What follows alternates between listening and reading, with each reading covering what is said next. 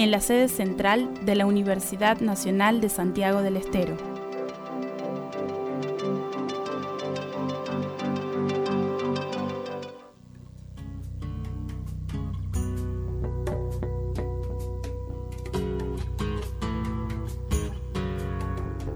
Estamos sintonizados.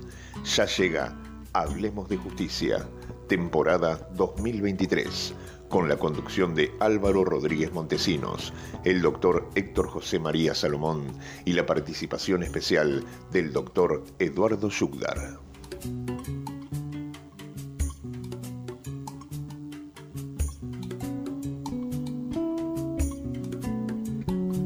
De nuevo estoy de vuelta después de larga ausencia, igual que la calandria que azota el vendaval, y traigo mil canciones como leñita seca, recuerdos de fogones que invitan a matear, y traigo mil canciones como leñita seca, recuerdos de fogones que invitan a matear.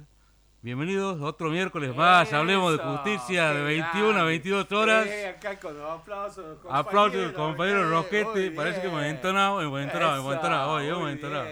Una semana de ausencia, había Una que cantar. gana, ¿ah? La ansiedad tremenda. ¿Qué ha pasado en este tiempo? Dos, semani- dos semanas sería que no hemos venido. Sí, no, Perdón, un programa una, que, bueno, 14 días. Claro, claro, para nosotros se hace un montón. Se hace eterno, se hace eterno. 14 días, medio mes. Hemos quedado ahí con la gana del festejo del Día del Abogado. Un Día del Abogado raro. Amigos, ustedes que les gustan las cosas, a los muchachos y muchachas del Roquete, a los muchachos y muchachas del Roquete que les gustan las cosas interesantes, ustedes saben que se festejó el Día del Abogado el 29 de agosto. Martes pasado. el martes pasado. Y en teoría, esa fecha se pone por Alberdi, JB Alberdi. a quien se le atribuye muchas cosas. Este tucumano aporteñado, porque ahí, ahí se ha hecho famoso. Chileno también. Es casi chileno, este, que no sabía inglés. Dicen que es el- le han dicho que era el padre de la constitución y no ha sido convencional constituyente. Constituyente ha sido el padre de la constitución para nosotros que es Gorostiaga, santiagueño. Tendríamos que cambiar la fecha del día del abogado por la de Gorostiaga, no por la de Alberdi. Pero que tiene que ver que sea padre, Porque constituyente o no. o sea, hice una investigación, estimado y estimada, como para que usted tome la idea y si quieren se metan en profundidad. Y resulta que Alberdi, por quien festejamos el día del abogado, el día 29, porque él nació un 29 de agosto de 1810, este muchacho tucumano nunca se recibió de abogado. Nunca se recibió de abogado, o sea que no podríamos tomarlo como parámetro de que es un abogado. El día del abogado por un no abogado. Por un no abogado. Él, él empezó su estudio en la UBA, en Buenos Aires, y de ahí como se peleó con, con Rosa, Escucha, yo voy a pedir que se festeje el día del, de- del astronauta con mi cumpleaños, entonces, claro. Bueno, casi, casi. Le cuento, ahí está, está cerca. 22, 22 de, de noviembre, el día que cumpleaños mi papá, el día del astronauta. Por ahí anda, ¿ve? Pero les cuento. Pero les quiero contar, quiero seguir con Alberdi. Empezó su estudio en la UBA y después pidió el pase a la gloriosa Universidad Nacional de Córdoba, donde se graduó. Trucha también. No, no, ¿cómo decir trucha? Sí. Universidad Nacional de No Córdoba. la docta, la docta, Ah, nada. bueno, Aquí ahí- era. ah, bueno, Santiago del Estero era. E- Era, era, era la Universidad Nos de han Santiago. choreado también. Era la Universidad de Santiago. Ah, Pero podríamos recuperar derechos ¿eh? y hacer la UNCE que tenga derecho. Seguimos pidiendo esto. Pero vamos, vamos a volver ahí. Se va a estudiar a Córdoba y se recibe de bachiller en leyes. Investiguen qué es un bachiller en leyes. Un bachiller en leyes es un título intermedio, como hoy podría ser procurador, pero no ha llegado a ser abogado. No hay constancia. Esto lo he leído incluso de, de Felipe Piña, que habla que se recibió de bachiller en leyes. Nadie habla que se recibió de abogado. Entonces, ¿por qué festejamos el Día del Abogado? En base a quien se le dice que es padre de la Constitución y no sabía ni siquiera inglés, porque después se dice que la Constitución es copia de la Constitución americana, ¿y de dónde va a saber cómo es la Constitución americana si nunca sabía inglés? El que sabía inglés perfectamente, había dos constitucionalistas de todos que sabían inglés perfectamente. Uno fue... Venga, venga, venga, venga. Pero festejar el día así de- del abogado con alguien que no es abogado, no habla bien de los abogados. Obvio, obvio, ese Casi ese es el casi reclamo. abogado. El casi abogado. Ese, es el- ese es el reclamo acá, ese es el reclamo. Casi ¿Ah? abogado, Ca- como- El casi abogado Alberti. Como la Karina Olga ca- Gelinet, casi latina. Claro, casi, casi este, padre de la Constitución. No, padre de la Constitución hay uno solo. Alberti no fue, fue Gorostiaga, amigo, santiagueño. Y otro tucumano interesante, que fue Gutiérrez. Con Pinche, tiraban juntos, eran los dos únicos constitucionalistas que sabían inglés Sí, pero Gutiérrez borró del mapa.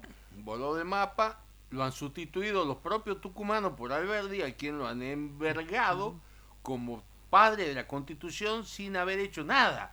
Lo único que hizo Alberdi es un, un librito que lo escribió en Chile, lo Chileno, publicó en. Chile, lo publicó en Chile, el año anterior a la, a la, a la constitución, digamos, a 1853, en 1852, hace, hace esta referencia este, histórica que toman como lectura un libro. Es por escribir un libro no puede ser padre de la Constitución. Soy padre de la Constitución cuando hace más cosas. Y, y la verdad es que yo tengo mi duda, ¿qué es lo que ha escrito? ¿Cómo ha escrito? ¿De dónde Hay que sabía seguir tanto? investigando. eh. La con- sí, hay que seguir investigando. Nosotros tiramos esta línea para que nuestros oyentes, para que la gente curiosa, investigue lo que estamos diciendo. A ver si mentimos nosotros o decimos la verdad. Yo les pido que nos investiguen e investiguen al Verdi, porque a partir de ahora... Por lo no- menos te la duda. no, no, no, es algo más que duda. Le digo, tomó piña, así. Usted busque la bibliografía de Alberti por piña y dice que se recibió en bachiller de leyes. Y yo ya, antes de, recurrir a piña, había leído en dos o tres partes bachiller en leyes. Y digo, a ver, vamos a googlear. Bachiller en leyes es equiparable al título de abogado y salta así. No. Bachiller en leyes es un título intermedio para llegar al título final que es el de ser abogado o abogada. Así que, ah, guarda, guarda, piojo con el peine, podemos entrar a correr alguna vez. Estas cosas, es- Desmistificando. es desmitificando, JB. desmitificando, y después nos comemos un verso de alguien que quiere dolarizar, quiere que sean los salarios.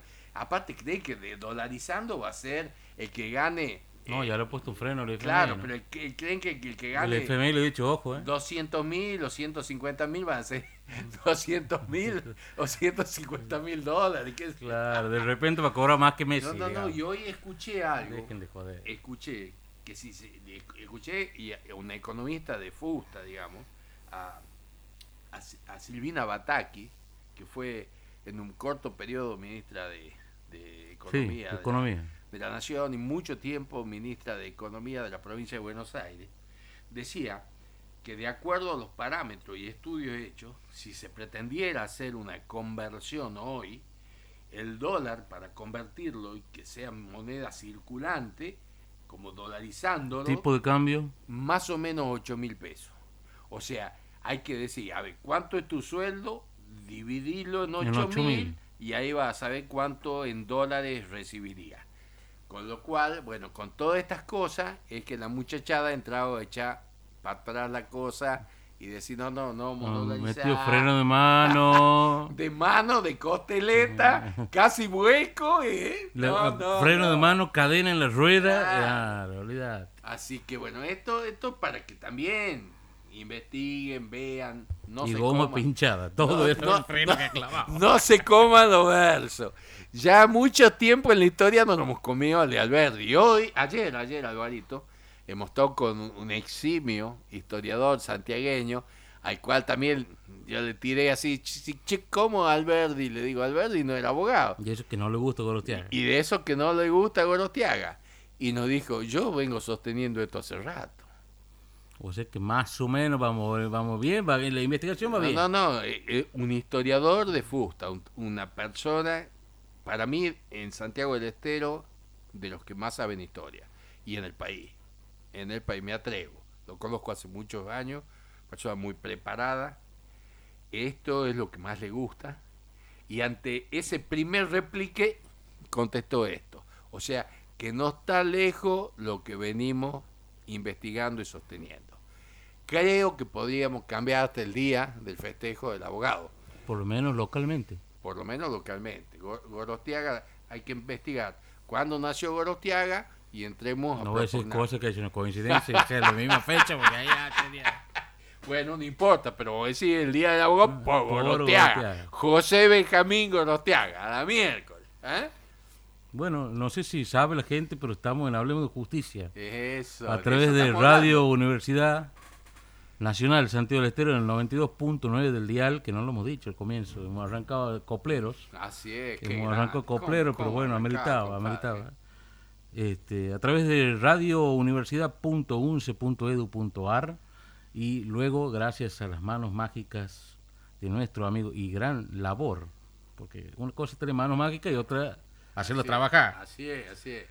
este, que siempre nos brinda una mano el amigo Claudio García, presente y Que el si- toque, ¿no? Que si, que si ya era popular, bueno, a partir de, de las publicaciones, las fotos ahí en, en el Instagram. de- Me imagino que habrá subido de- seguidores. Claro, claro, Habrá subido escuchá. seguidores con esa foto. Ahora, eh, este es Claudio, no lo conocía, qué grande Claudio. Ah, no, la gente dice, comenta, pregunta. Así que bueno, este, el amigo Claudio, junto a nosotros acá haciendo esta, esta patriada de hacer justicia o hablar de lo que es la justicia y de las cosas que suceden, que, que tienen para nosotros una importancia. Aparte, es- ese canto inicial suyo es como marcar un parámetro de lo que venimos diciendo hace- desde que hemos empezado hace bastante tiempo este programa, que nos gustan las, las canciones, nos gustan estas, estas, estos, estos arranques o estos finales. Hay que con- ser así, imprevisto. Claro, y, y nos gusta mucho la improvisación, porque la improvisación es lo que le pone frescura de cosas. Cuando uno hace las cosas demasiado esquemáticas, Estructural. estructurado, se nota, se nota, y en medio ni le cuento, mucho más. Entonces, nuestra idea es hacer Y algo. mire que aquí no tenemos chat GPT, ¿no? No, no, pues no me haga, no me haga hablar del ChatGPT, que estoy viendo un par de, de escritos con ChatGPT que dan lástima, ¿no? ¿Sabe que en, en, en algunos de esos tramos, eh, por hablar de, de, de guante, de, de unos guantes especiales para un trabajador, han hablado de, de otras cosas parecidas? eh, Pero no eran guantes. eran guantes, pero de otro material, porque justamente en el chat GPT salen con otro nombre, y, y como no saben, no, no estudian, no investigan, no saben ni qué es lo que usa realmente un trabajador, lo pone. Dejo picando ahí, no digo más nada. Bueno, ¿qué tal? No, está enigmático el doctor y esta vez mantiene el enigma. No, no, lo voy a mantener. Esta vez mantiene el enigma, No, cosa que nos venía pasando en programas anteriores que se Ah, mandaba bueno, con nombres. era, era, era una forma de ir jugando y decir, cuando decimos lo mantenemos, lo mantenemos. ¿Ah? Así Este, que, bueno, ¿qué te parece? Mirá, en tres minutos ya estamos en 20, bien. Así que podríamos ir a una primera una pausita Primera pausita. como para empezar a recibir los retos Eh, de nuestra querida directora. Eso. A quien le mandamos un gigante beso, abrazo. Este, Hoy y estamos equipo reducido. Sí. Hoy estamos aquí el doctor Salomón, Álvaro Rodríguez el Montesino, equipo original, digamos. el original. Original. Ori- Pero bueno, este, nos han abandonado las, la- las señoritas. Y bueno, Nos ¿qué va a abandonaron hacer? Nancy Daniela y nos abandonaron la Cime. Así que, pero no, no. María Ximena de los Ángeles. Así debe decir el nombre completo. Yo le decía Ximena María de los Ángeles. Pero es María Ximena. el orden de los factores no altera el producto. No, no, Sí, altera, sí. altera y hay gente Bien. que se ofende. No, no. Bueno. Anda a cambiar el nombre vos. a- Algunos de No, los no ¿sabe qué? no Olvídate, ¿ah? olvídate, arde Troya. Bueno. Claudio, vamos a la primera pausa. Sorprendernos como siempre, hermano.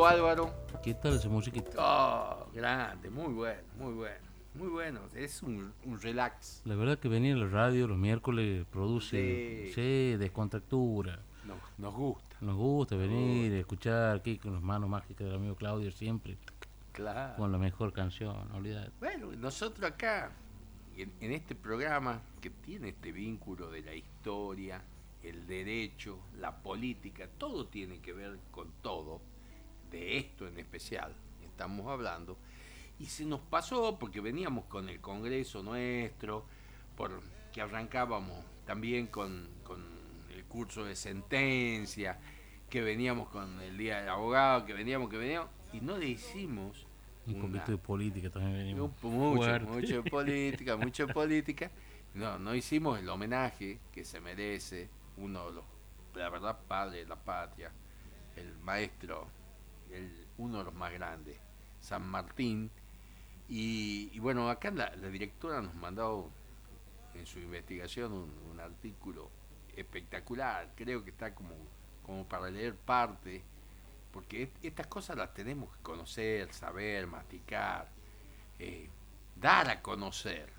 Y, de alguna forma, des- después que hagamos una lectura, eh, abrimos un diálogo. ¿Me, ¿Le parece, querido amigo? O por lo menos de las partes más importantes, un resumen. Mire, A ver, la verdad que es un, Sin desperdicio. un hermoso artículo publicado en página 12, sin desperdicio. eh, redactado por Nicolás Parodi, este, titulado Soldados Olvidados, el papel fundamental de los afrodescendientes en las luchas de San Martín. Integraban regimientos como pardos y morenos. Es imperativo reevaluar lo esencial eh, de la participación de los afrodescendientes en los ejércitos de San Martín, frecuentemente relegada a un segundo plano. Estos soldados lucharon con valentía y sacrificio en las batallas, a pesar de la segregación racial. Aunque sus contribuciones se han eclipsado en la narrativa histórica, su papel vital en la independencia sudamericana y su lucha contra la opresión merecen reconocimiento y conmemoración. Eh, voy a citar únicamente las, las frases en negrita de la nota, Bien. que son disparadores No, de por total, sí. ya, ya nos va dejando rasgo de, de cosas importantísimas. ¿Usted qué me dice si escucha esta frase? A ver, Carne de cañón. y sí, muchas veces la hemos escuchado, desde, desde nuestra primaria, secundaria, hemos escuchado, se lo usaban como carne de cañón, muchas veces. ¿A quiénes? ¿A, a quiénes se lo Ahora a ver, listo. Pare, pare. En la proclama de San Martín de 1820 se puede leer. Los ricos y los terratenientes se niegan a luchar. No quieren mandar a sus hijos a la batalla. Me dicen que enviarán tres sirvientes por cada hijo para no tener que pagar las multas. Dicen que a ellos no les importa seguir siendo colonia. Sus hijos quedan en sus casas gordos y cómodos. Un día se sabrá que esta patria fue liberada por los pobres y los hijos de los pobres, nuestros indios y los negros, que ya no volverán a ser esclavos. Tremendo, tremendo. Fuerte, consustanciado, con la historia, mucha vinculación con el presente. Hoy no les importa tampoco que seamos colonia, ¿En qué hemos cambiado? en nada, en nada. Seguimos discriminando, seguimos sin reconocer a los que realmente hacen la labor más importante, más dura. Eh, seguimos escondiendo la realidad de, de quienes han defendido el honor, quienes han bregado para que hoy seamos un país con todo lo que esto significa.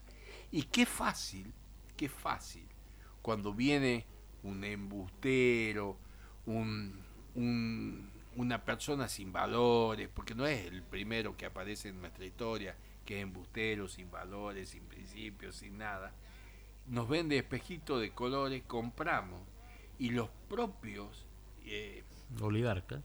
no, no, no, los oligarcas, o sea, pero digo, los, los propios eh, golpeados por el sistema son los que primero compran y votan.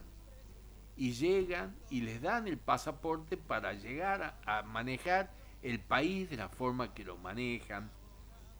El que no les importe, que nosotros, eh, yo lo escuché a, este señor que sacó la mayoría de los votos a nivel nacional decir esta semana de que a quién le importaba que se contamine el agua.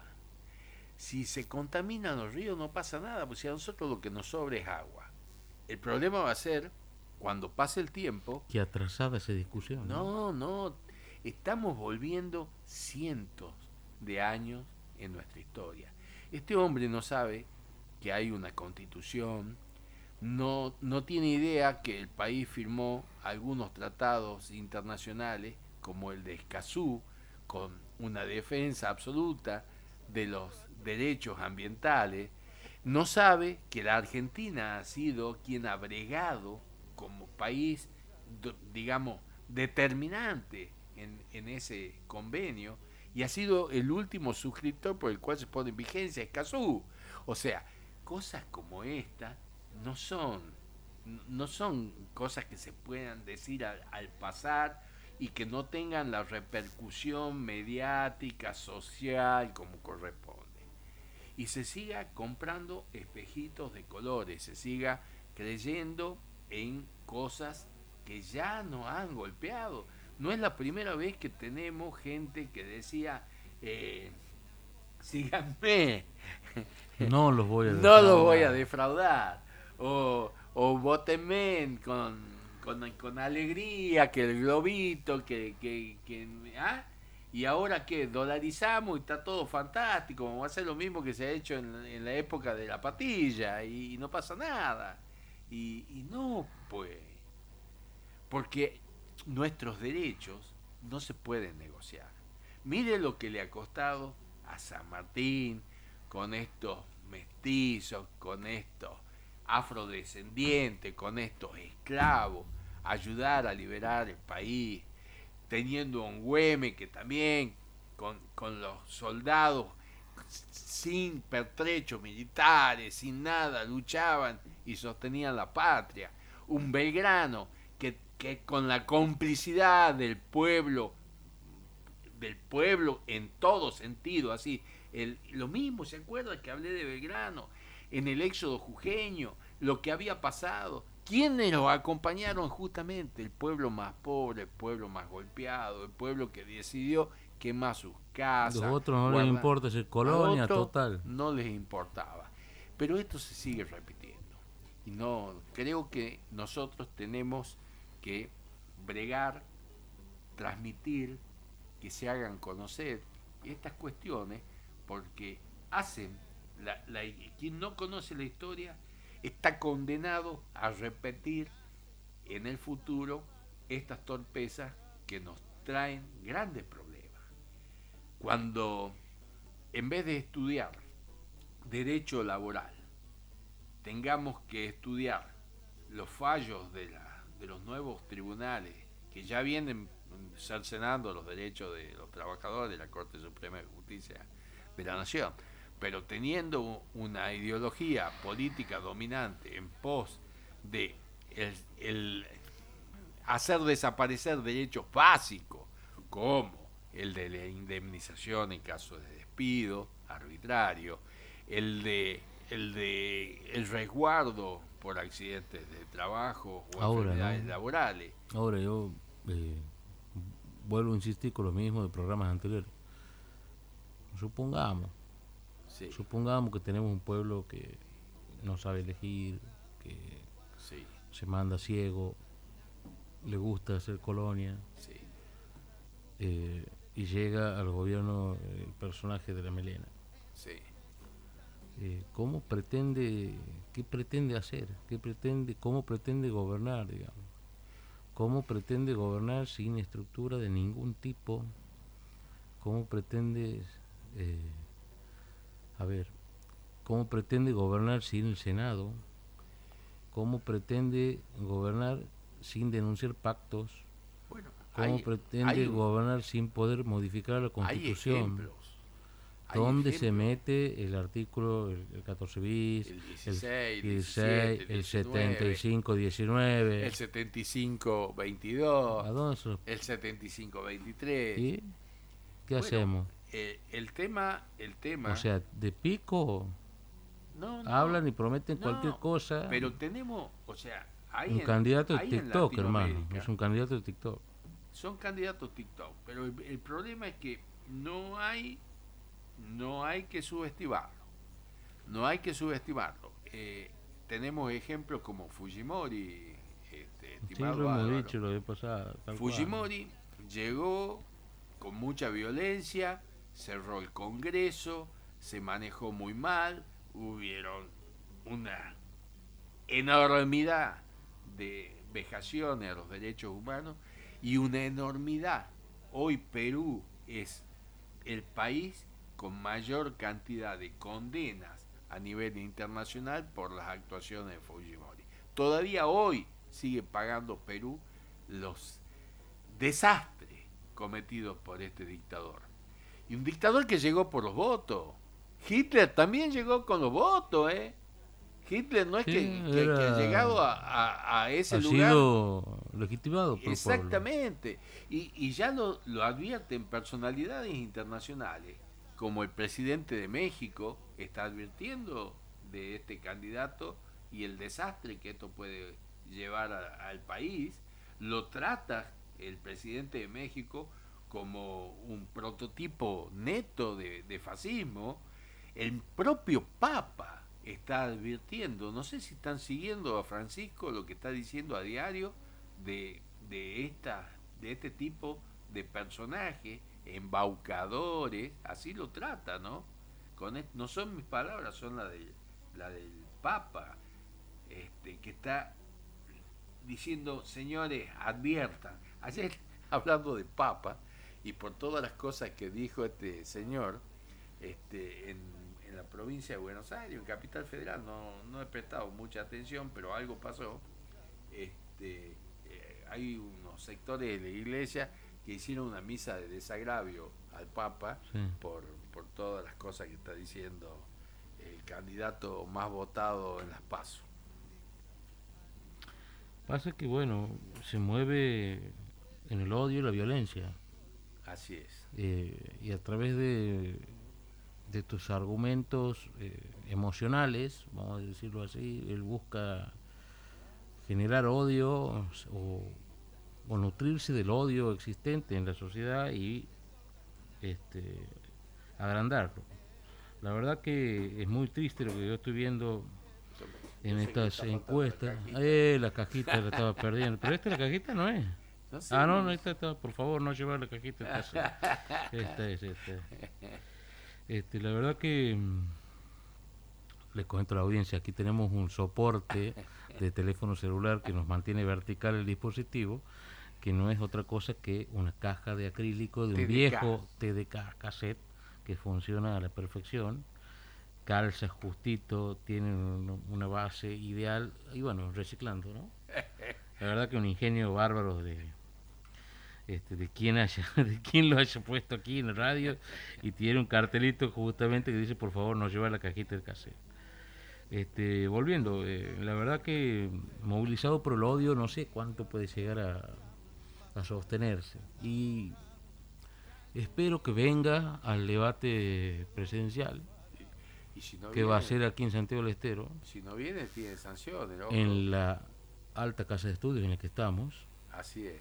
Organizado por la Universidad Nacional de Santiago del Estero.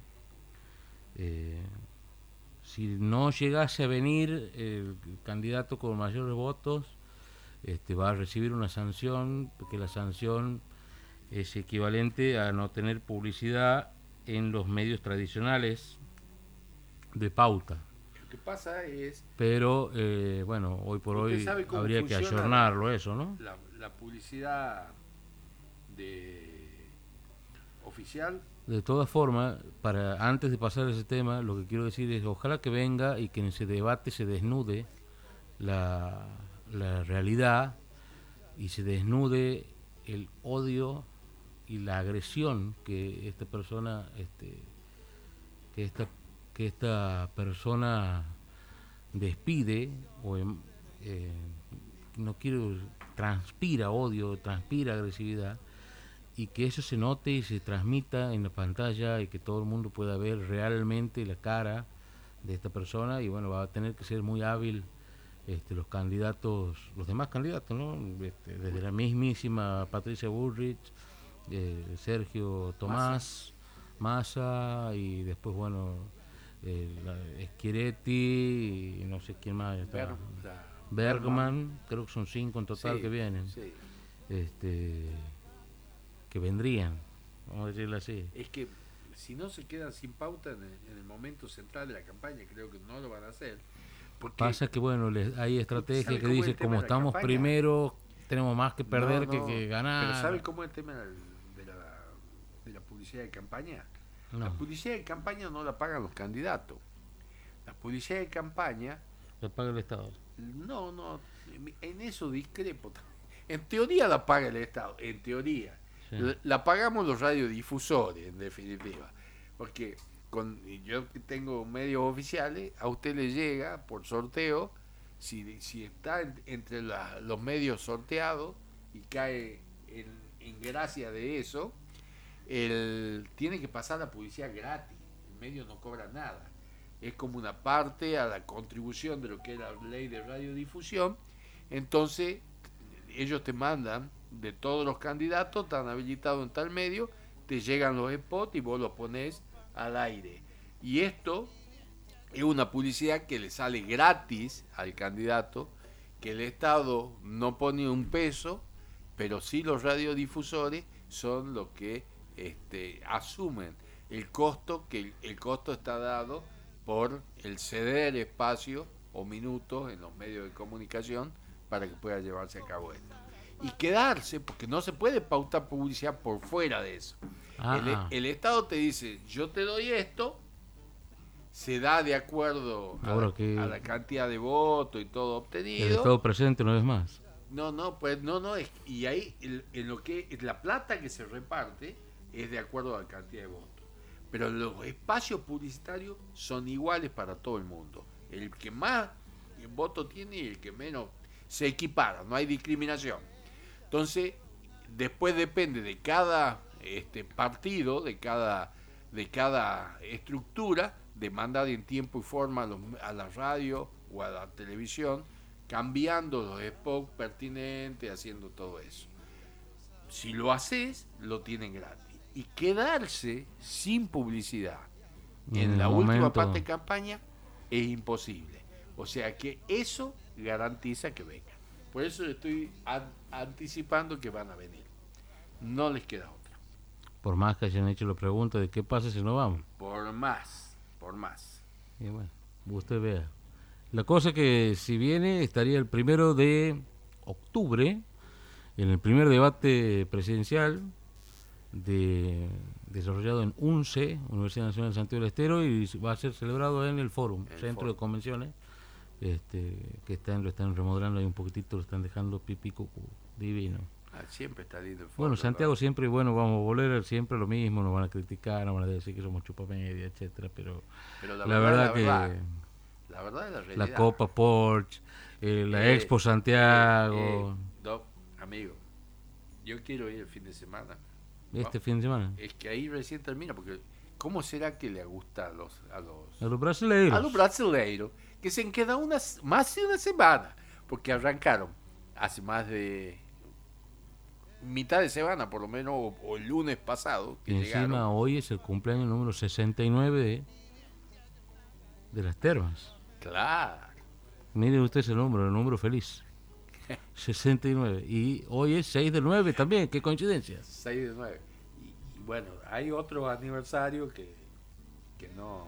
Bueno, sí. 6 del 9, 69. ¿Y sabe, pues, sabe qué más atrás de todo esto? Atrás de todo esto, no sé. Atrás de todo esto. No sé, encuéntranos. Hoy es el Día Internacional del Sexo Oral. Tome usted. Eh, ahí me lo reafirma. Cla- Claudio, Claudio sabía, Claudio sabía. Claro, ¿qué voy a saber yo de esas cosas? No? Semejante puritano. Bueno, che, vamos a en pausa. vamos a la pausa, vamos a pausa. hacer una cosita no. más antes de la terma. Se está yendo, Le hemos dicho, arrancó la semana pasada con la primera carrera de los brasileños, pero termina esta semana. Hay otra, otro Hay otra quali. Hay otro campeonato de los brasileños que termina este fin de semana. Podríamos ir, ¿no? Pensémoslo y avancemos concretamente, amigo. Así contamos el miércoles que viene de qué se trataba. Y lástima que no tenemos, no hemos hecho una foto, nada para las redes sociales, pero ahí podríamos subir, che, contenido de, Claro. de la Copa Porsche y las baglaguas. Esa. Claro, no hay que olvidarse de las baglaguas. Vamos a una pausita que Claudio que hemos quedado descolocado con el 69.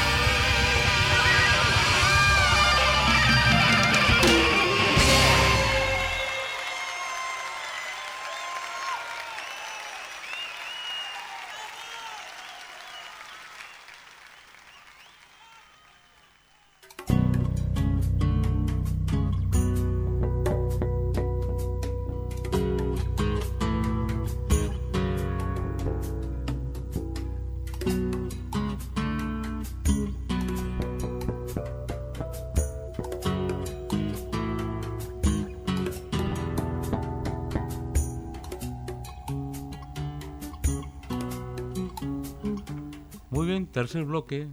Qué. Ahora, qué cancioncita que ponen, ¿no? Oh, Entra me pago sin golpear. tremendo, tremendo. Santiaguinidad, así, el palo, como corresponde. Que entre otras cosas en el nodo, el día domingo, he ido un ratito, escuchó así esta- estos folcloritos maravillosos, muy lindos. Tremendo. Lástima que, se, lástima que se agarró llover un poquito. Pero che. ni se movía la gente con la lluvia y todo, ¿no? Con lluvia y todo. Ah, Había un sorteo también en camioneta, cero una kilómetros, dos motos. hermoso.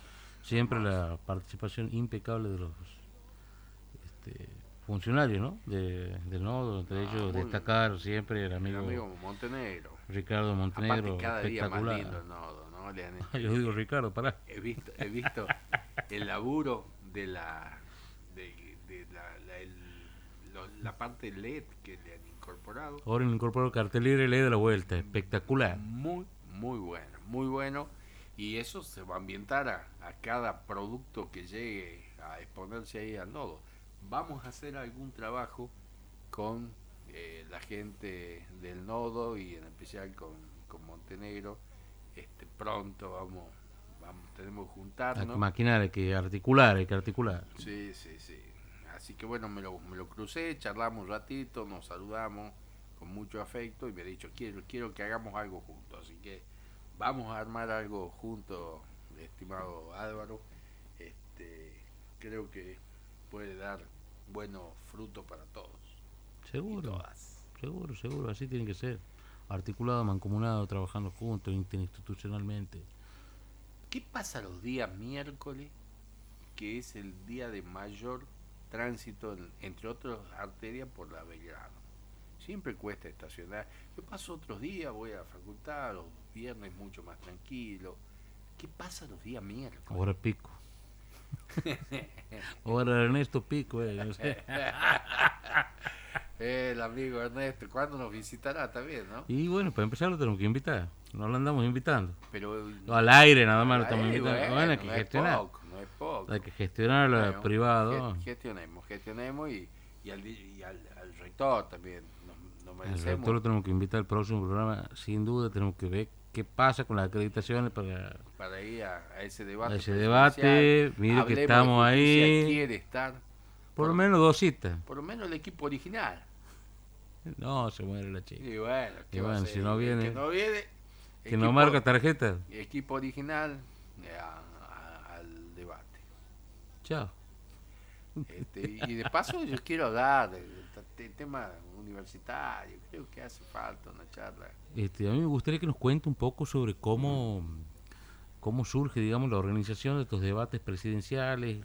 eh, ¿Y cómo, cómo, cómo, lo- ha, cómo ha o sea, logrado... eh, sabemos, sabemos que es un gran gestor, pero estamos Sí. hablando que todo, todo el país pero tiene lo- universidades. Exacto. Y o sea, ¿cómo lo consigue Algunas provincias, más de una. digamos. Claro, a ver, que Córdoba no quiere el debate. Que con, su- la famosa universidad más. Esos truchos. ¿no? La, uni- la primera universidad del país. ¿ah? La, primera fundación universitaria del país, Córdoba. Reforma universitaria y toda la historia. Y sin embargo, lo consigue Santiago del Estero. Entonces, yo creo que nos merecemos todos escucharlo a, a nuestro rector. Que nos cuente, que nos nos cuente ahí cuente la, eso, que nos la cuente. gestión. ¿Qué, qué otros proyectos hay de, esta querida alta casa de estudio? Arrancó volver, eh, volver a UNCE, después ha estado también el programa en el cual se acercaron las escuelas a la UNCE para hacer un muestreo de las carreras, ¿no? Que tiene la Universidad Nacional de Santiago del Estero para brindarle a los santiagueños. No está la Facultad de Derecho todavía, pero Pero- imagínese cuando oh, esté.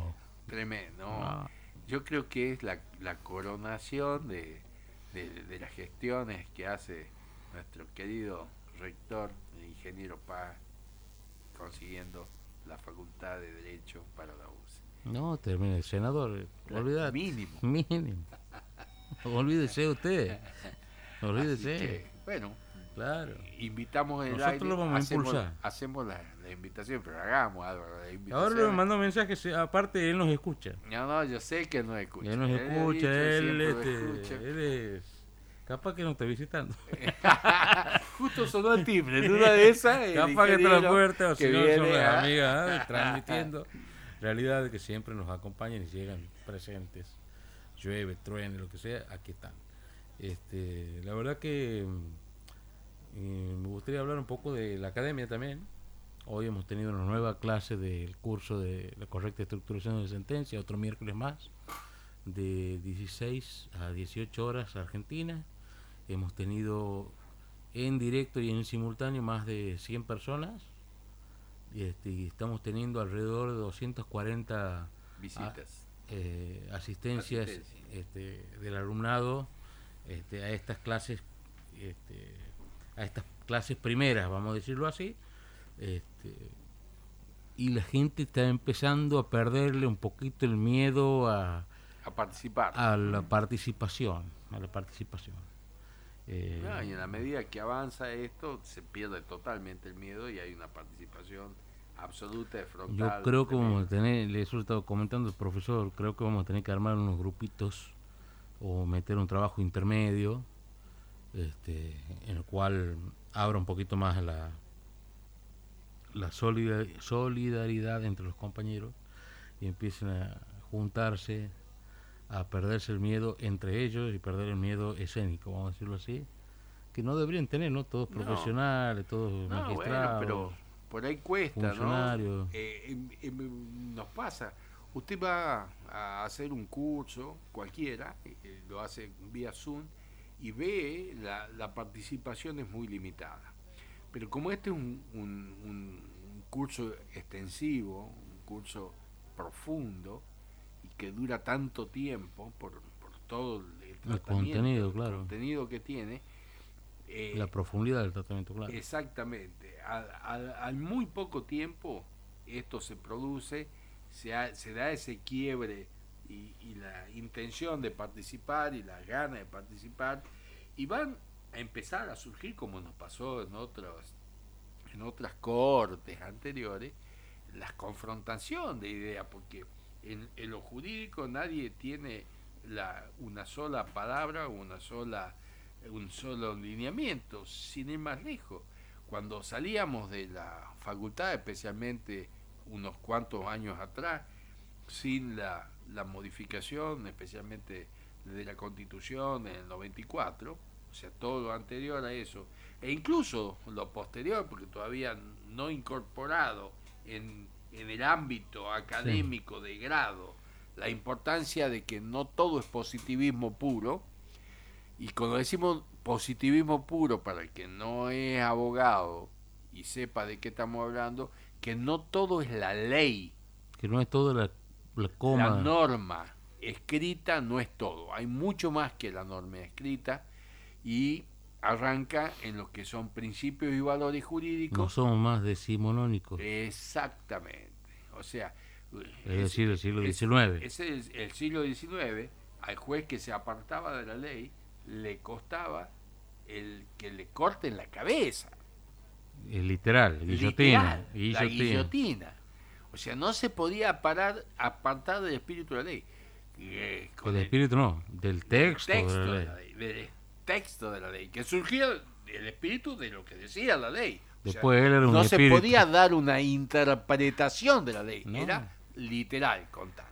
Bueno, con el tiempo, la, la interpretación de la ley fue fluye, fluye eh, aparecen otras ideas donde la importancia de principios y valores jurídicos, aparecen estas, este, no, no aparecen, han existido toda la vida, eh, doctrinas filosóficas y de naturalista y un naturalista, críticas, que van contraponiéndose a esta eh, forma pétrea de ver la ley, o como si la ley fuera nada más que la ley y el derecho, o sea, equiparando la ley al derecho, y sabemos que el derecho es mucho más que la ley hoy.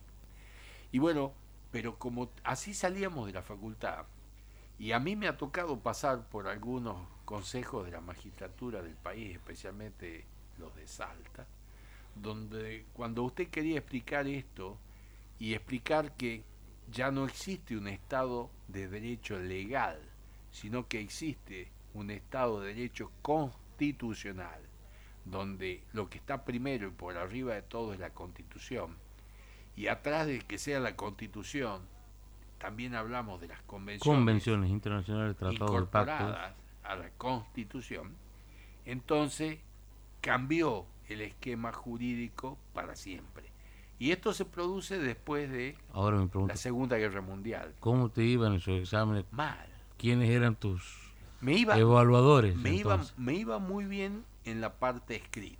¿Y los evaluadores Porque, por eran? ejemplo, le- les cuento, estimado Álvaro, eh, me tocó rendir para juez de cámara civil y comercial de Salta, junto a un juez de familia, a dos jueces de familia, y como la Cámara Civil y Comercial no trata únicamente las cuestiones vinculadas a- al derecho eh, civil, eh, digamos, de daño o de tierra, sino también tiene un- una gran parte que era de derecho familiar, estos muchachos creían que iban a andar por una autopista.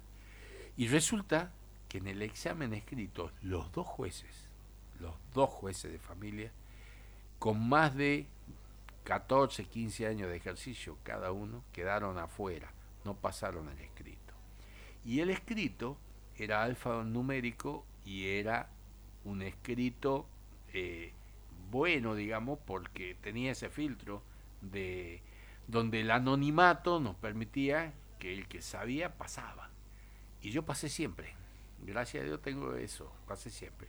Pero cuando iba a los orales, donde ya no había nada que, de ser anónimo, éramos públicos, y donde decíamos algunas cuestiones como la que estoy diciendo, que hoy es, gracias a Dios, eh, está plasmado como la teoría mayoritaria a nivel nacional e internacional, este, a los muchachos no les gustaba, porque eran muy positivistas, y seguían siendo cerrados. Y a- así nos va a Salta con en materia jurídica. Así nos va de haber recibido, entre otras cosas, un fallo que ha tenido trascendencia nacional e internacional Condenatoria. condenatoria contra la provincia de Salta y, y, digamos contra En el la Estado argentino. eh, no no no No todavía. no no tam- también hemos tenido dos si quiere el que ha llegado a nivel internacional le nombro la Cajonac por ejemplo donde se condena a la Argentina y la provincia de Salta incluida por supuesto porque El Estado es uno. el Estado es uno, y- pero hemos tenido otro a nivel nacional, pero tiene trascendencia internacional porque se estudia en todas las universidades de derecho, especialmente en el ámbito del derecho laboral, como es el fallo cisnero de la Corte Nacional, condenando la actuación de la Corte salteña porque en el mismo no hay perspectiva de género, hay discriminación y se trataba de una mujer que intentaba ser conductora de los colectivos en la provincia de Salta. Y con fallos que son vergonzosos leerlos, se los estudia Como como, lo que ejemplo. no hay que hacer. De lo que no hay que hacer. Entonces, esos mismos han sido mis evaluadores y esto me da un orgullo de decir, qué lindo que estoy del otro lado y pienso diferente. Claro. Qué bueno que estoy en Santiago del Estero. Viva Santiago, carajo. Claro, bien, ahí me gustaba, me gustaba. Bueno, querido Héctor, la verdad que el tiempo pasa rápido en el radio, uno termina desestresado, este, es una horita de terapia, Claro. ah, la verdad que este, es hermoso venir, es hermoso encontrarse, es muy lindo este, poder hablar, Contar, compartir. contar. Y, y esto es tan bueno y tan lindo, Alvarito, perdón que te interrumpa, eh. que se ve que algo hablamos bien de derecho porque hemos tenido la suerte de que se comunicó un oyente queriendo contratar mis servicios profesionales. Por lo menos a un oyente estamos convenciendo. Eso es importante, eso es importante. Este, pero bueno. La verdad que hemos llegado ya a 22 horas. El próximo programa, vamos a ver si seguimos el equipo original Sí, sí, sí. Del original seguimos. o tenemos, digamos, Algunas incorporaciones. alguna incorporación, capaz que nueva, capaz, Pues capaz que una nueva incorporación. Puede ser, hay que seguir invitando. así es. Hablemos de justicia. Hablemos de justicia hasta el próximo miércoles de 21 a 22. Ya sigue transmitiendo realidades. Por favor, quédense sintonizados.